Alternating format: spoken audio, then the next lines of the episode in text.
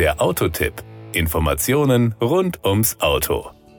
Es gibt eine Diskussion, die uns vermutlich noch lange begleiten wird. Pro oder contra Elektromobilität. Ich will hier jetzt gar nicht für die eine oder andere Seite Position beziehen. Beide Seiten haben gute Argumente für ihre Sicht der Dinge und eines muss man zugeben, die Sache mit den Ladesäulen hat noch ihre Tücken.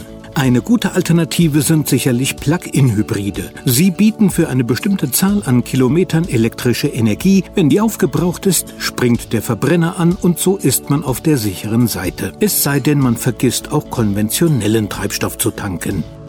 Power und Drive den Opel Grandland X Hybrid 4 haben wir vergangene Woche ja genauer vorgestellt. Zur Erinnerung, er hat einen 1,6 Liter Turbo-Benziner und zwei Elektromotoren, die eine Systemleistung von 300 PS bieten. Die Höchstgeschwindigkeit des Grandland X Hybrid 4 liegt bei 235 km/h. Rein elektrisch angetrieben schafft er eine Höchstgeschwindigkeit von 135 km/h. Wenn man nicht gerade auf der Autobahn unterwegs ist, sollte dieser reine Elektroantrieb zur Fortbewegung auch locker ausreichen ausreichen. Und man kommt mit einer Ladung gemäß WLTP-Fahrzyklus bis zu 59 Kilometer weit. Nach NEFZ sind es sogar bis zu 69 Kilometer. Das reicht den meisten für die täglichen Fahrten aus. Laden kann man den Wagen auch an der heimischen Steckdose, wahlweise an der Haushaltsstromsteckdose oder mit einer Walletbox. Ideal ist es natürlich, wenn man eine Photovoltaikanlage mit Speichermodul hat. Der Grandland X Hybrid 4 bietet unterschiedliche Fahrmodi. Im Hybridmodus fährt das Auto stets mit dem effizientesten Antrieb. Je nach Fahrbedingungen und Fahrstil arbeiten Verbrennungs- und Elektromotoren zusammen oder abwechselnd dies geschieht automatisch.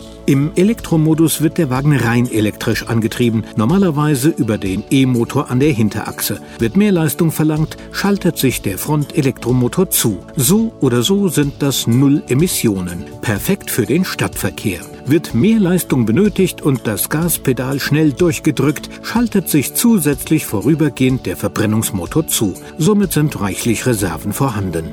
Genial ist die eSafe-Funktion. Mit ihr lässt sich die in der Hochvoltbatterie gespeicherte elektrische Energie zur späteren Verwendung aufsparen, wenn Sie beispielsweise in ausschließlich für E-Autos zugelassene Bereiche fahren wollen. Das war der Autotipp. Informationen rund ums Auto.